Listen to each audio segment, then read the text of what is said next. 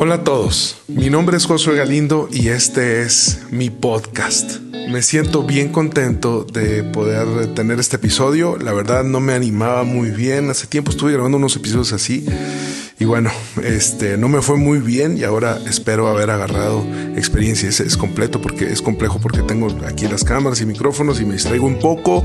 Tengo por aquí un perro que se llama Jefazo que de repente se va a acercar, lo van a ver o lo van a escuchar y bueno.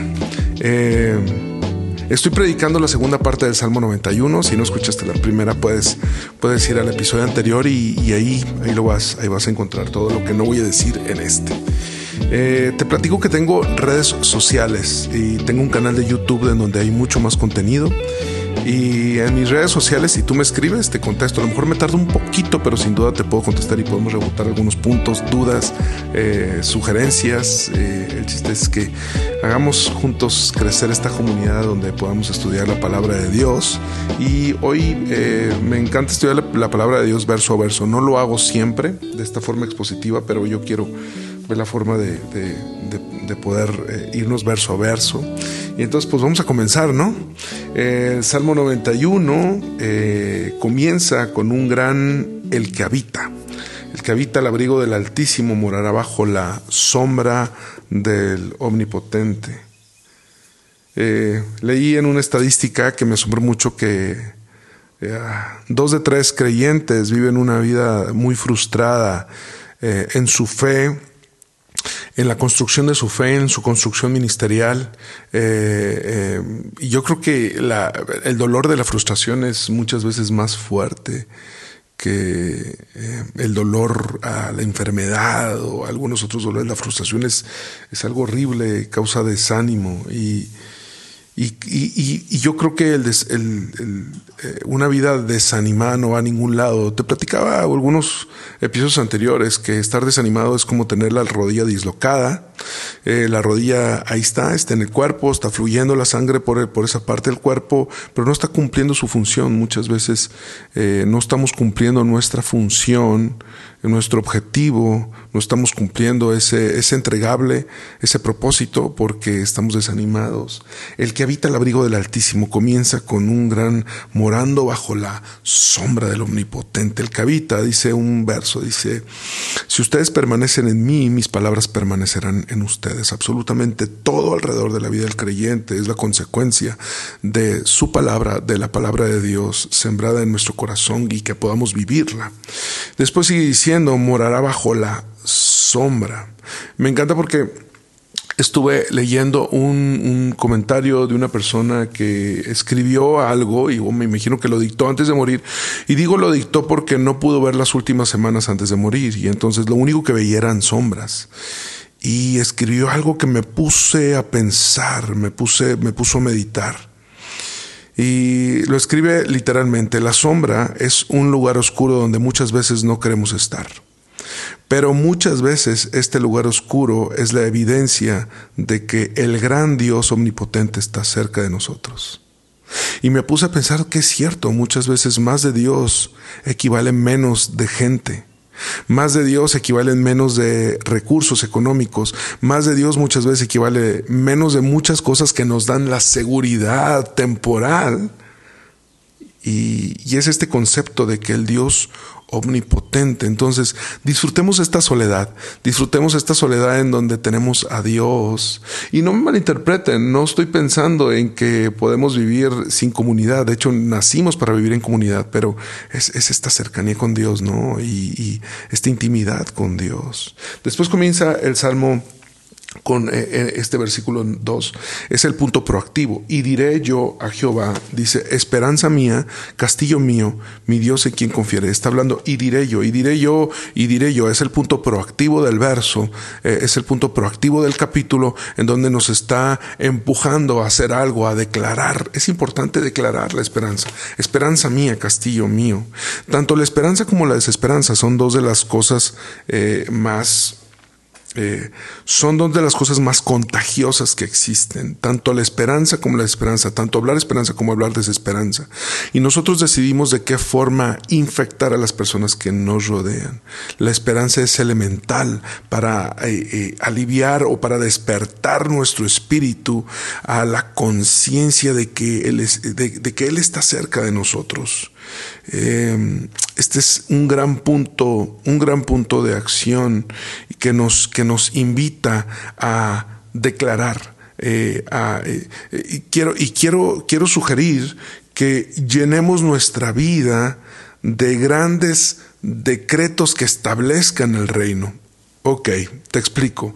No es decretar lo que se me ocurra, sino es decretar lo que viene en la palabra de Dios, porque recuerda que todo viene desde un gran el que habita. Si nosotros hacemos de Él nuestro hogar, de Él nuestra casa, si permanecemos en Él, su palabra permanecerá en nosotros, su palabra que entonces nosotros declaramos, decretamos, y entonces comienzan a haber cambios. Dice, eh, y diré yo, esperanza mía, castillo mío, está haciendo alusión a estos, a estos grandes paredes y bardas que protegían las, las ciudades, era la protección, eh, eran tan fuertes y tan gruesas que eh, eh, apostaban carreras de, caballos encima de estas grandes fortalezas. Tú eres mi escondite, tú eres mi esperanza, tú eres mi muro, mi protección. En Él estoy, en Él estoy confiado, en Él estoy confiado. Me encanta porque los niños confían mucho. Tengo un chiquito de 7 años que se llama Matías, ¿no? Y, sus juegos entre ellos, luego cuando se enoja, es mi papá le gana al tuyo, mi papá, mi papá le gana al tuyo, mi papá le gana al, de todos ustedes juntos, ¿no? Hay una, hay una gran confianza que yo creo que no hay nada más hermoso para un papá que, que ser el Superman de su hijo, ¿no? Aunque a veces te meten problemas eso, pero y sigue diciendo, Él te librará del lazo del cazador y de la peste destructora. Si quieres saber más, un poco más de este verso, está en el episodio anterior, donde hablo de esta trampa, de esta trampa que hacían para estas aves que, que se comían el ganado y que se comían la cosecha. Y estas trampas eran tan peligrosas que los niños eran degollados. Entonces Él te librará de esta trampa. Hay trampas en nuestra vida, hay trampas puestas, colocadas, que nos quieren destruir. Dice, Él te librará del lazo del cazador y de la peste destructora. Después comienza en el, en el verso 4 a hablar de los ángeles y el versículo 4 y el versículo 11, de hecho, están conectados. Entonces los voy a leer juntos, el 4 y el 11. Dice, con sus plumas te cubrirá y debajo de sus alas estará seguro. Es el 4. Y después el 11 dice, eh, no te sobrevenda. Dice, pues a sus ángeles mandará acerca de ti que te guarden en todos tus caminos. Está hablando, comenzando a hablar de ángeles. Y quiero tomar eh, un buen tiempo en este episodio para hablar de los ángeles. No tengo mucha claridad sobre muchas cosas, pero te voy a hablar sobre lo que sí tengo claridad. Lo que sí tengo claridad es que todas nuestras declaraciones tienen un punto de atracción, un punto de atracción espiritual. Mi esposa mi esposa le chocan las moscas. Ella tiene un tema con las moscas. De hecho, sé que a todos, a nadie nos gustan las moscas, pero ella en especial eh, eh, este, se, se desvive por matar la mosca y la persigue hasta cazarla y matarla. Y no importa lo que esté haciendo, esté orando, cocinando, leyendo, meditando, platicando, ella se para de hacer lo que está haciendo hasta matar la mosca. Y, y entonces me puse a investigar sobre las moscas y en el Google dice que las moscas tienen una tradición a la, materia descompuesta. Entonces, y fíjate cómo dice la palabra que Satanás es el padre de las moscas, ¿no? Entonces, nuestra materia descompuesta que está saliendo, toda la descomposición que está saliendo de nuestra boca, o está atrayendo a las moscas, o está atrayendo a un mundo espiritual de ángeles. Dice la palabra que los ángeles no están diseñados para obedecernos a nosotros, pero que sí están diseñados para obedecer la palabra de Dios. De nuevo, viene desde un gran, desde un gran, eh, el que habita, el que permanece, si permanecemos en él, su palabra permanece en nosotros. Entonces su palabra declarada, su palabra declarada hace que los ángeles no nos obedecen a nosotros, pero obedecen su palabra declarada. Entonces, propongo que, que mis declaraciones están atrayendo a moscas, o están atrayendo ángeles. Yo decido qué atraigo por mis declaraciones. Dice, con sus plumas te cubrirá y debajo de sus alas estarás seguro. Después en el versículo 11 dice, pues a sus ángeles mandará cerca de ti que te guarden en todos tus caminos. ¿Puedes creer esto? En todos tus caminos. Y Después en el versículo 5, no temeré al terror nocturno, ni saeta que huele de día, ni pestilencia en la oscuridad, ni mortaldad que en medio del día te destruya. Caerán a tu lado mil, diez mil a tu diestra, mas a ti no te llegará. Ciertamente con tus ojos mirarás, verás la recompensa de los impíos, porque has puesto a Jehová que es mi esperanza el Altísimo, por tu habitación de nuevo al que habita. No te sobrevendrá mal, ni plaga tocará tu morada. Y después conecta con el 11 que ya leímos, pues a sus ángeles mandará. Bien, está hablando desde el 5 hasta el 11 de una protección. Está seguro de adarga, es su verdad. No temeré al terror nocturno. Eh, la eh, la implicación es, correcta. La, distinción aquí es vital para entender el concepto.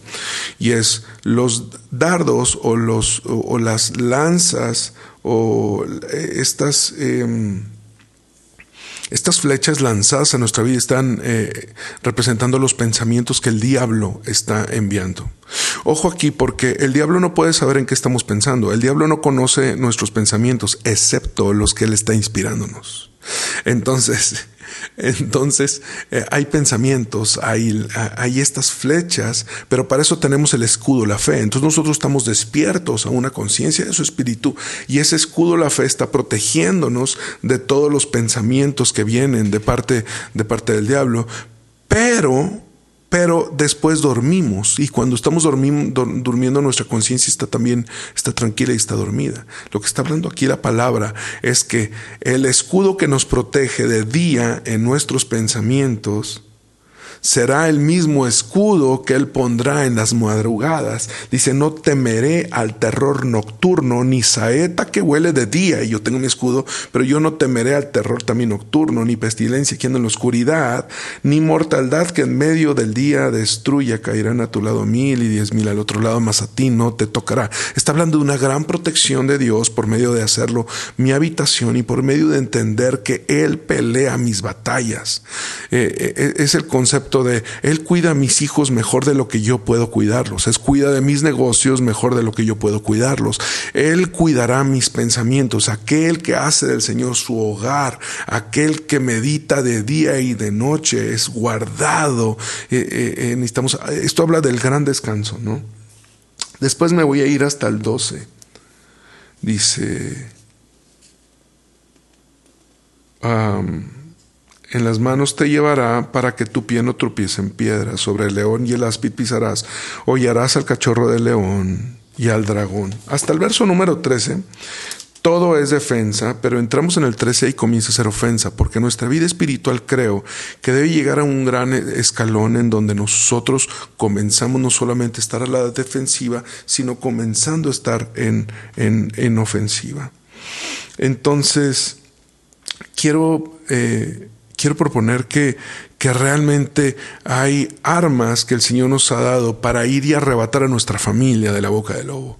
No solamente es ir, estar a la defensiva para los ataques, sino es eh, eh, poner las cosas en su lugar. ¿Cómo pones las cosas en su lugar? Porque todo es cuestión de perspectiva y todo es cuestión de óptica, todo es cuestión de visión. Es creo que a veces estamos haciendo los problemas grandes, grandes, grandes y las soluciones pequeñas, pequeñas hacemos eh, eh, de una enfermedad muy grande y, por, por, la óptica. Entonces, esta taza, sé que algunos que están a lo mejor no más escuchando, imagínate que tengo una taza en mi mano y entonces yo la alejo y yo la acerco, yo la alejo y entonces esto tiene un foco y un desenfoque, un foco y un desenfoque. Entonces, creo que necesitamos comenzar a desenfocar los problemas para enfocarnos en Jesucristo. Esto está hablando, esta palabra, poner las cosas en su lugar, es dejar de hablar eh, del problema y hablarle al problema, hablarle a la montaña, hablarle a la enfermedad, porque hay una autoridad y está diseñado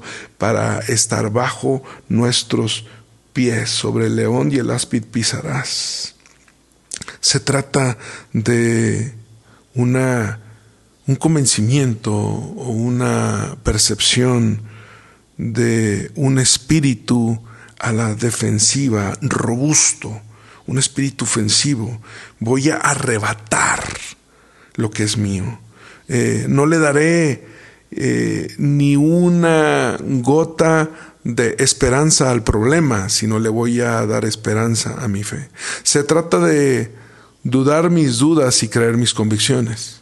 Pero muchas veces estamos al revés. Eh, dudamos nuestras convicciones y creemos en nuestras dudas. Y entender que cáncer se escribe con una C minúscula y que Jesucristo se escribe con una J mayúscula, que se escribe con mayúscula, es darle el lugar que le corresponden a las cosas. Y es llenar mi lenguaje, llenar mis pensamientos de decretos incontrolados que puedan que puedan expresar la palabra de Dios, que puedan hablar lo que la palabra de Dios dice. Soy sano por las llagas de Jesucristo. Soy más que vencedor. Y, comenzar a hablar esta, esta, esto que viene en la palabra, estos grandes decretos que le dan atmósfera a lo que a nuestra vida. Y quiero tomar un par de minutos para esto. ¿Por qué hablamos? ¿Te habías puesto a pensar por qué hablamos?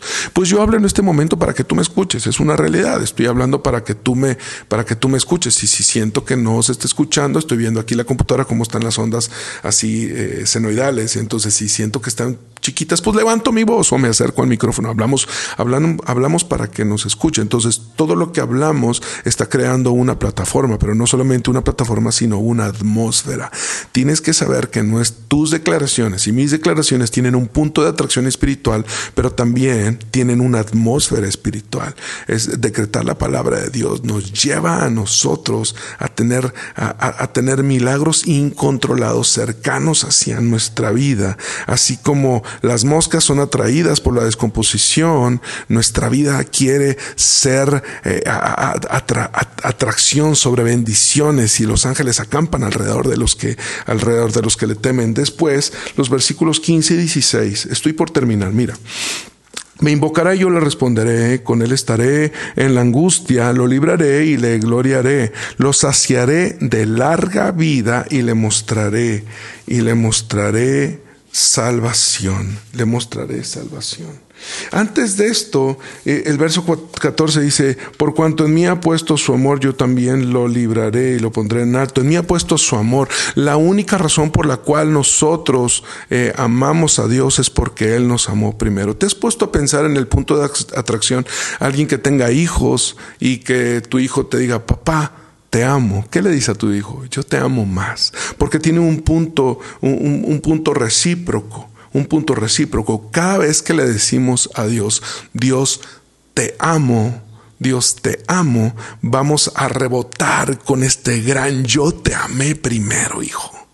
Yo te amé desde antes de que tus células existieran, yo ya soñaba contigo.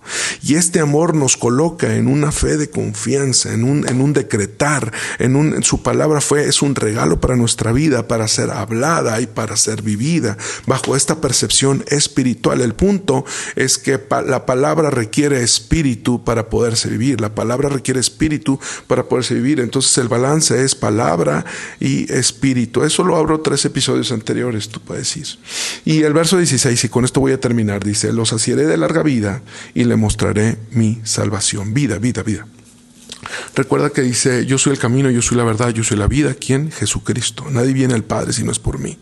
Recuerdas que también dice, riqueza, honra y vida son la remuneración o son la recompensa de vivir en el temor de Dios. Entonces, propongo que Dios viene a nuestra vida y nos regala su palabra para que nosotros permanezcamos en Él y su palabra en nosotros y la podemos, la podemos utilizar, la podemos decretar, la podemos hablar para tener una atracción espiritual. Entonces, y, y salir de la muerte a la vida. Pero ¿por qué la vida? De hecho, dice en el Nuevo Testamento, yo soy la vida y la resurrección, todo aquel que en mí crea no morirá, sino vivirá. Se trata de esta gran vida eterna, se trata de esta eternidad. Nuestra carne o nuestro corazón, nuestros pensamientos nos quieren llevar siempre a una satisfacción temporal, pero un vacío eterno. Pero este regalo de Dios es la palabra de Dios. Muchas veces nos lleva a un quebranto temporal, pero una llenura eterna. Entonces, esta, entrar a la conciencia de una vida y, si hay algo seguro es que todos vamos a morir, es una realidad. Nuestras células mueren todo el tiempo. Pero ¿qué está hablando aquí la palabra? ¿Cuál vida? se, y, está hablando al despertar la conciencia de que su espíritu está con nosotros. Eso es la vida verdadera. El despertar, eh, eh, el despertar esa conciencia de que su espíritu está, está cerca de nosotros. Entonces quiero proponer algo que si estás pasando por una temporada complicada, si estás tú pasando por una temporada de dolor, si estás pasando por una temporada de aflicción, de soledad, si estás pasando por, si tú estás pasando por una temporada de mucha frustración, solo se trata de afinar tu enfoque y te darás cuenta que Él está listo para servir la mesa en presencia de tus angustiadores. Entonces todo este capítulo nos quiere llevar a este punto de vida, a este punto de el despertar a una conciencia de la cercanía a su espíritu. Pero todo comienza con un gran al que habita al abrigo del Altísimo, morará bajo la sombra del Omnipotente. Eso es lo que tengo para ti y quiero terminar orando. ¿Te parece bien? Dios, gracias porque sabemos que tú estás acá. Te pido por cada persona que esté pasando por un momento de frustración, de dolor, de soledad. Te pido que tú vengas, tú los abraces. Trae, despiértanos, Señor, a la conciencia de tu espíritu. Despiértanos a la conciencia de que tú estás ahí. Despiértanos a la conciencia, Señor, de el gran todopoderoso, de la sombra del gran Dios omnipotente abrazándonos. Declaro un cerco de ángeles, Señor, alrededor de los que te temen.